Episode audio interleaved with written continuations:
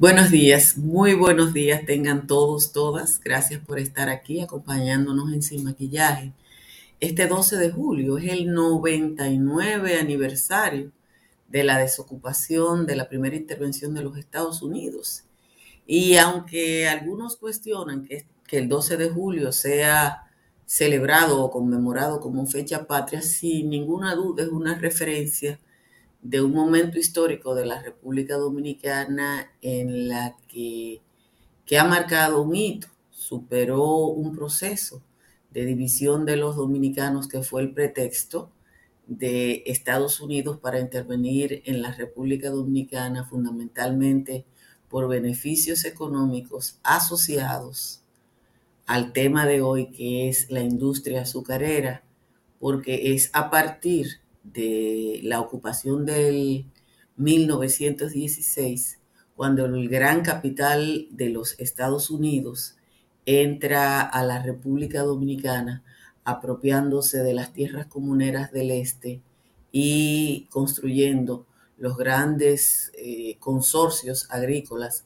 asociados a la industria azucarera. Pero bueno, en junio pasado, hace menos de un mes, el Instituto Nacional del Azúcar autorizó la importación de 75 mil toneladas de azúcar para enfrentar una escasez inusitada. No es la primera vez que pasa en la República Dominicana. El consumo local del azúcar ronda las 400 toneladas cada año, por lo que la importación autorizada por el gobierno equivale a un 20% de la demanda del país. Esa autorización de importación que ya está en el mercado se produjo en medio de denuncias de aumento de precios, tanto de parte del comercio como de algunos productores. Y una no entiende cómo pasa esto en momentos en que el principal productor del país, que es Central Romana, ha perdido su principal mercado, que es el mercado preferencial de los Estados Unidos. La cuota azucarera que le asigna Estados Unidos a la República Dominicana está entre 175 y 185 mil toneladas cada año, de las cuales el Central Romana tiene el 68%. Eso significa que en términos generales esa empresa tiene en este momento un excedente no comercializado preferencialmente de unas 116, 120 mil toneladas que puede y debe vender al mejor postor.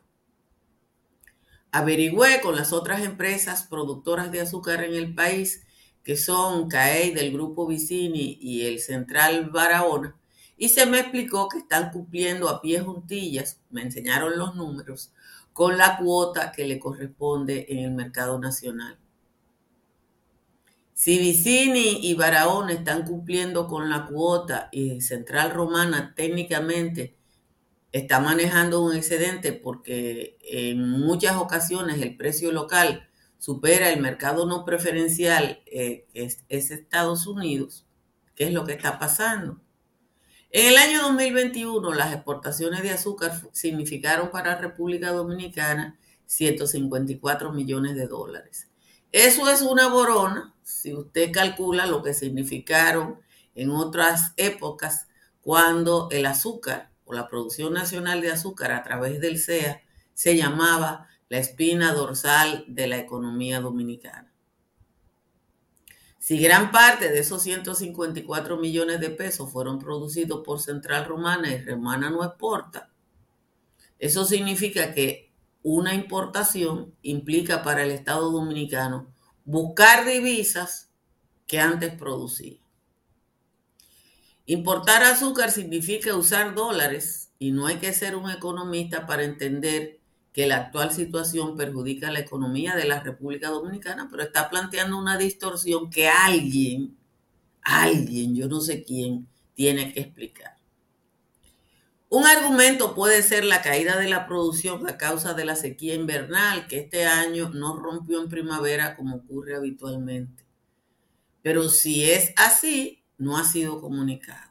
En febrero pasado, meses después de que se comunicara la sanción a Central Romana, se produjo un aumento de precios del azúcar en Estados Unidos por la caída de la producción en los estados de Luisiana y Texas.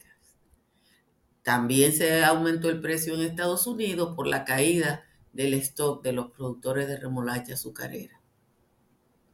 Este comentario viene a propósito de que en República Dominicana hay una industria sucedánea del azúcar en la que participan cientos o miles de medianos y pequeñas empresas que empiezan a tener problemas.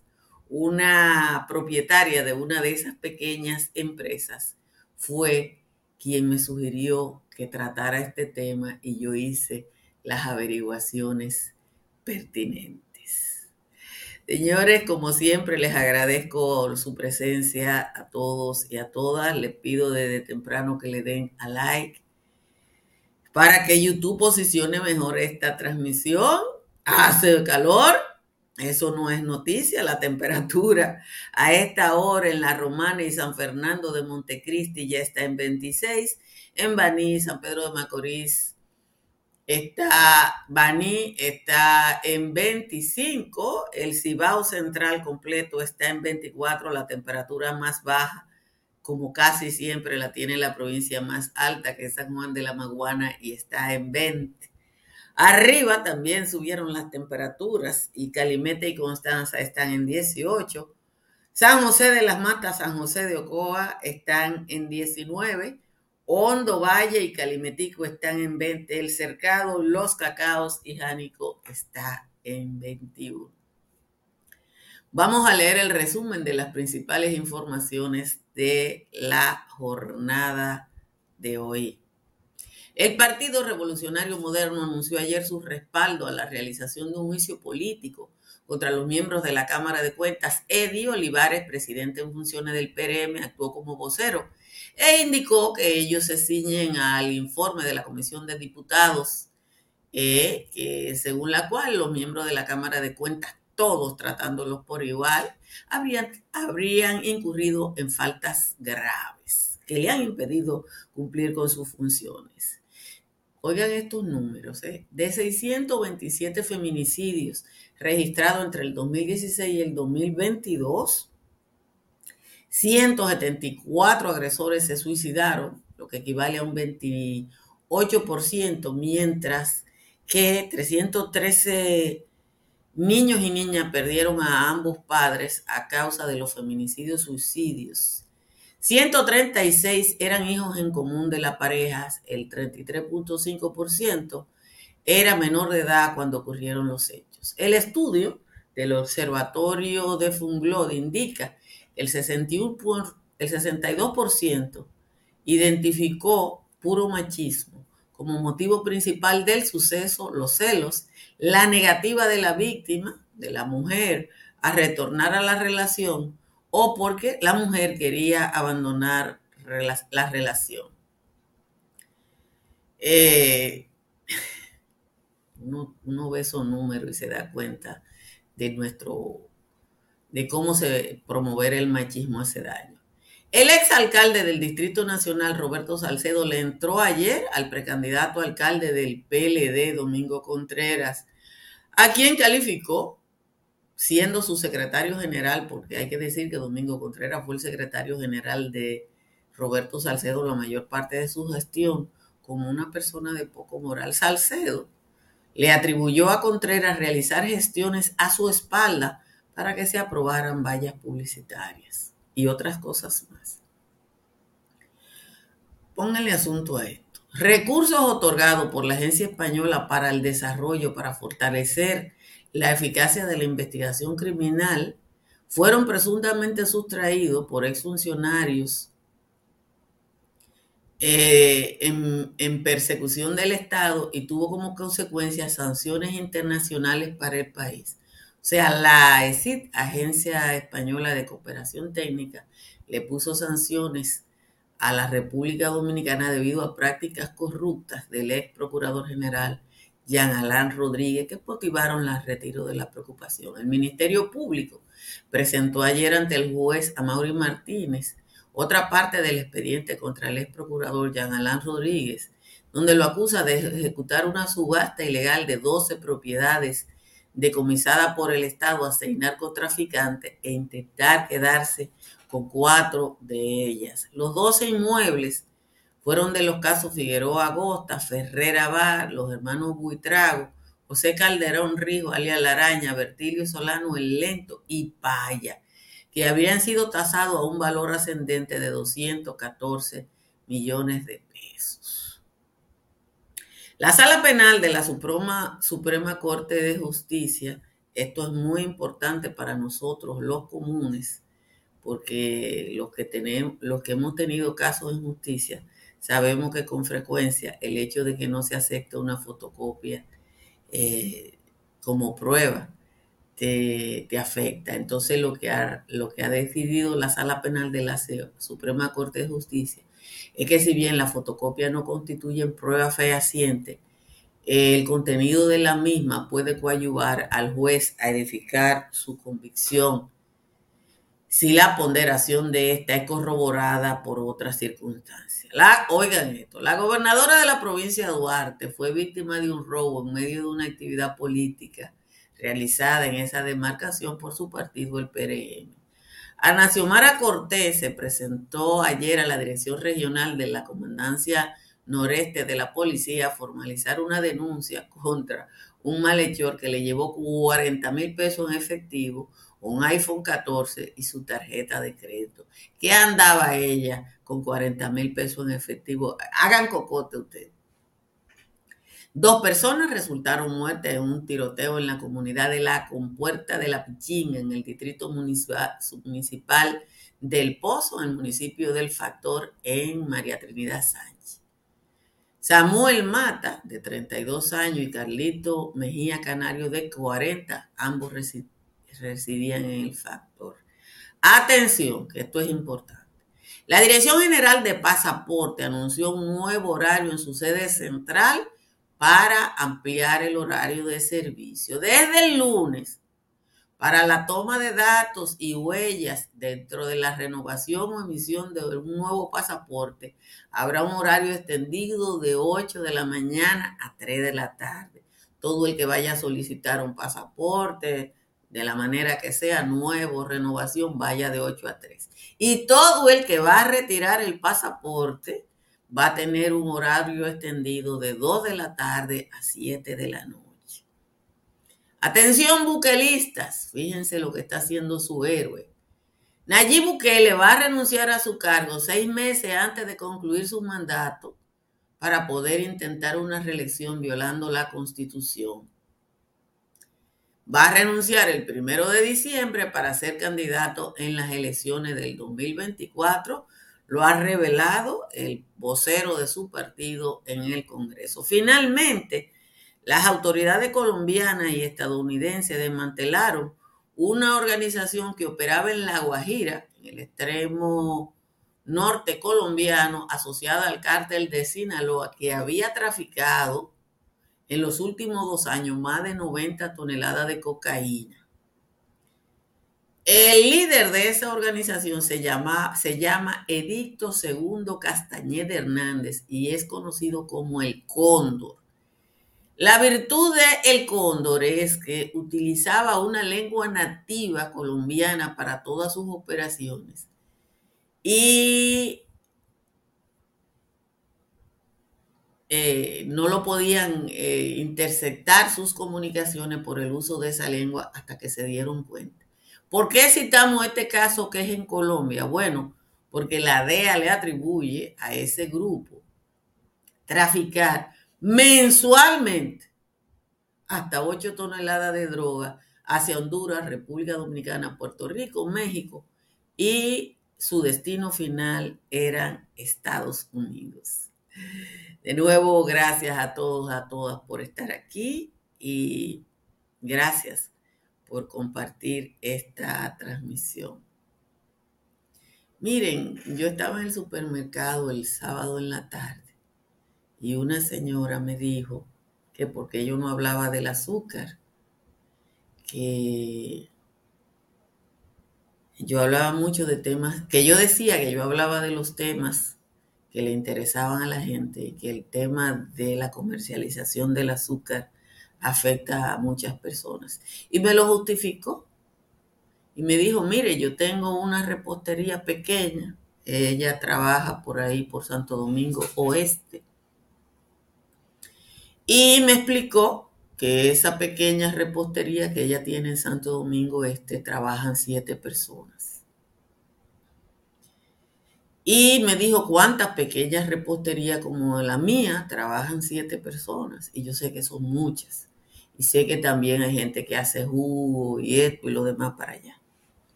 Posteriormente averigüé con personas vinculadas al, al mundo del azúcar y me explicaron las dos empresas que no son Central Romana que ellos están suministrando el azúcar que le corresponde dentro del mercado dominicano.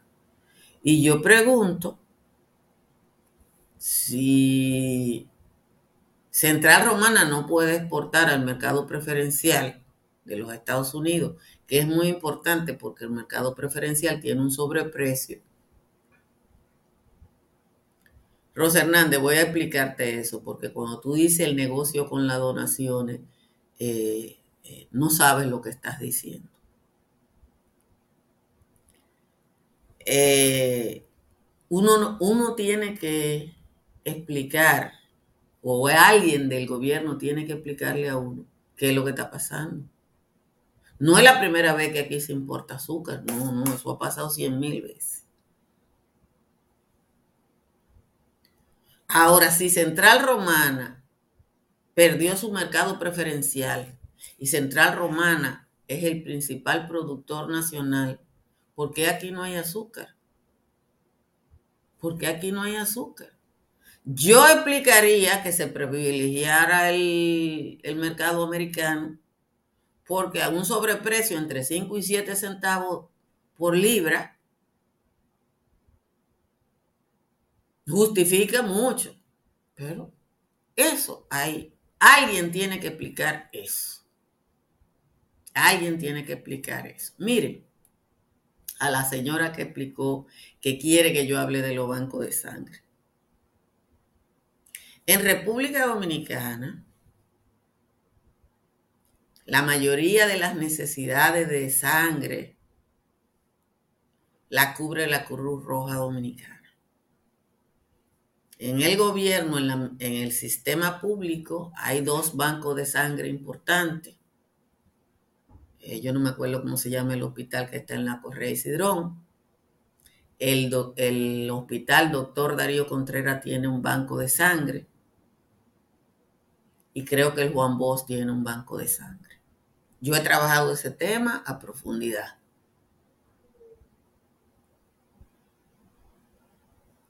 Entonces, hay una cantidad de negocios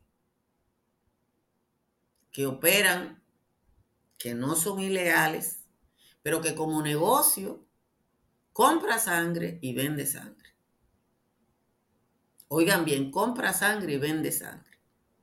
Ahora bien, si usted va a buscar sangre a la Cruz Roja, la Cruz Roja, que no es un negocio, le dice, tráigame un donante y le cobra por el servicio del tratamiento que tiene que darle a la sangre, porque eso cuesta dinero. La Cruz Roja, que es una ONG internacional, tiene un financiamiento y lo que hace es que usted como persona que lo necesita, cubre una parte del costo de darle el servicio, de extraerle la sangre y darle un tratamiento. Usted no está, cuando usted va a la, Cruz Roja, usted no está comprando sangre porque la sangre no se vende, se lo dicen en la Cruz Roja. Usted tiene una necesidad. Ahora, si usted va a Villa Duarte, donde tradicionalmente hay varios bancos de sangre que son negocios, que es un laboratorio donde va Juaniquito el Tiznao,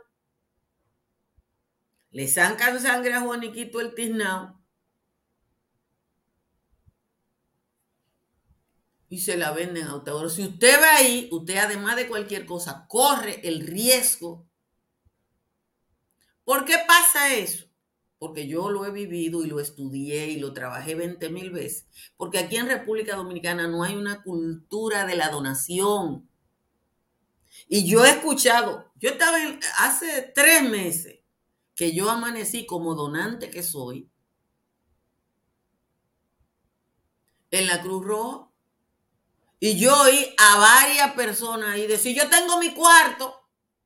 Pues si tú tienes tu cuarto, vean de a ti te dé la gana con tu cuarto. Pero no es así en esos bancos de sangre que tienen que cumplir con la normativa internacional, que tienen que hacerle prueba a la gente a ver si tiene VIH, hepatitis, todas esas cosas. Y eso cuesta dinero. Eso cuesta dinero. Entonces, hasta que la gente no entienda que lo que la Cruz Roja le cobre es un servicio, nosotros vamos a estar oyendo cosas como esa del negocio de los bancos de sangre. Sí, hay negocio, pero no es ni en la Cruz Roja, ni es en el Darío Contreras, ni es en el, el, el Luis Eduardo Aybar también tiene banco de sangre. La Cruz Roja desarrolla campañas periódicas de donación, pero aquí no hay cultura de esa. Y sobre todo la gente soberbia cree que el problema es un problema económico y no es económico, porque cuando usted necesita una pinta de sangre, usted la necesita y no hay dinero con el que usted lo compre. Y se lo digo yo que soy O negativo que soy donante universal y receptor único. O sea, yo le puedo donar a Titi Mundachi, pero nada más puedo recibir de lo que como yo somos O negativo. Les recuerdo a todos y a todas que yo consumo energía con tranquilidad porque instalé paneles solares de Trish Energy. Mi factura mensual es de 42,10 a pesar del calorazo y del uso intensivo de los apagones, de los aire acondicionados. El estilo de vida que usted se merece se lo ofrece Trix Energy. Perdón, se lo ofrece Estructuras Morrison con el proyecto Country Capital que ejecuta entre las avenidas ecológicas y de San Isidro. Son cinco torres, señores, con todos los servicios y todas sus necesidades cubiertas. Ahora que estamos en temporada ciclónica, mantenga su hogar o su negocio protegido con Seguros Pepín. Llame al 809 3 o escriba al 809-412-1006 para que le enteren de toda la oferta. Las farmacias Medicar GBC están abiertas todos los días y siempre le ofrecen un 20% de descuento. Además, usted puede pedir sus medicinas a través de la app de GBC. Para comprar, vender o alquilar en la Florida está Tamara Pichardo. Tamara está en el 305-244-1584. Aquí está la décima de Juan Tomás, que es la dedicó a Roberto Salcedo. Él como que no tenía inspiración, pero aquí está. Dijo Roberto Salcedo ayer en su alocución que Amingo fue, fue por campeón que lo sacaron del ruedo que el motivo fue un enredo por asignación de valla, pasándose de la raya al solicitar permiso que ya estaban previo aviso y puesto detrás de la malla. Mientras que nos mantuvimos defendiendo la ciudad para que una valla más no se le acepte ni a un primo, él se adjudicó a sí mismo a través de espacio urbano del modo más inhumano que se podía concebir, atribución que el edil había prohibido de plan. Así se expresó Roberto sobre Domingo Contreras y le atribuyó bellaquera que hacía en el espacio abierto. Hoy viene haciéndose el muerto, aspirando a la alcaldía después de las tropelías que habría hecho en mi gestión, plagando de corrupción mi prestigiosa alcaldía. Cuando Roberto Salcedo vio la intención de Domingo, se, infló como un pollo gringo y, se y le soltó este torpedo. Evita cualquier enredo para aspirar al puestico, pues ni yo ni Robertico estamos en condición de que cualquier faraón venga aquí a embarrarnos el pico. La décima de hoy de Juan Tomás. no hago comentarios, porque hay veces que uno no puede hacer comentarios. Les recuerdo que para enfrentar los principales malestares de la gripe, tomen Saca Grip, que le ayuda con la tos, congestión nasal, el dolor de garganta y todos los síntomas del resfriado común. Saca Grip está disponible en la República Dominicana, en Nueva York, New Jersey, en farmacias, supermercados y tiendas por departamento, además de las populares bodegas dominicanas.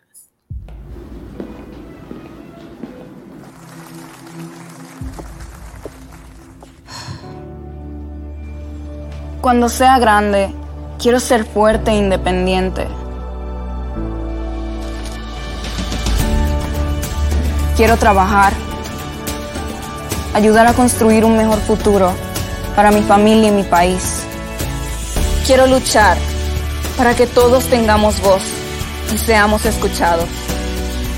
Quiero que podamos crecer juntos. Quiero demostrar que es posible. Cuando sea grande, quiero ser como mi mamá. Siendo ejemplo, podemos alcanzar el futuro que queremos. Banco BHD. El futuro que quieres. Miren, eh, quiero invitarles a, que busquen, porque estaba buscándolo, lo estaba preparando para el patio pero probablemente para el patio, yo no pueda hacer el patio de hoy desde aquí, desde la, porque tengo una reunión de trabajo a las 3 y ustedes saben que cuando uno tiene una reunión de trabajo fuera de la casa a las 3, no hay manera de evitar el tapón y yo hoy probablemente en la tarde esté en el tapón. Y quería dedicarle el, el patio de hoy, que no lo voy a poder hacer como habría pensado, eh, a la fecha, al 12 de julio, y quiero invitarlos. Eh, yo sé que Joel en un momentito lo va a compartir, yo lo voy a hacer ahora, a que busquen la revista del Archivo General de la Nación, que es una publicación online muy importante, para que eh, se, se nutran, se informen a propósito de la primera ocupación de los Estados Unidos del 16 al 24. Esta, esta edición, que no es obviamente la última, está dedicada íntegramente a, explicar distintos elementos de la ocupación de los Estados Unidos a la República Dominicana. Yo supongo que los ultranacionalistas le van a dedicar este año a, este, a esta fecha, porque desde hoy hasta el año que viene, el 12 de julio, se va, a ser ese proceso del centenario de la desocupación. Y como aquí hay tanta gente ultranacionalista que defiende la patria frente a todo, yo supongo que vamos a estar el, tratando el tema no solo de la primera ocupación, sino de lo que significó en términos de la propiedad de la tierra en la República Dominicana. Porque los americanos buscaron un pretexto, pero fundamentalmente lo que vinieron fue a apropiarse de la tierra y a generar el régimen de tenencia de tierras que tenemos hasta ahora. Usted puede buscar esa revista y si no, le puede preguntar a Pedro Mir en su novela sobre las tierras comuneras, cuando amaban las tierras comuneras, eh, que yo creo que, aunque es una novela, es lo que mejor explica ese proceso eh, de apropiación de la tierra en la República Dominicana. Gracias a todos, a todas por estar aquí y esta tarde voy a tratar de hacer una transmisión, aunque como les digo, dudo que yo esté, que yo pueda llegar aquí a las 6 de la tarde para compartir el patio con ustedes. Bye bye.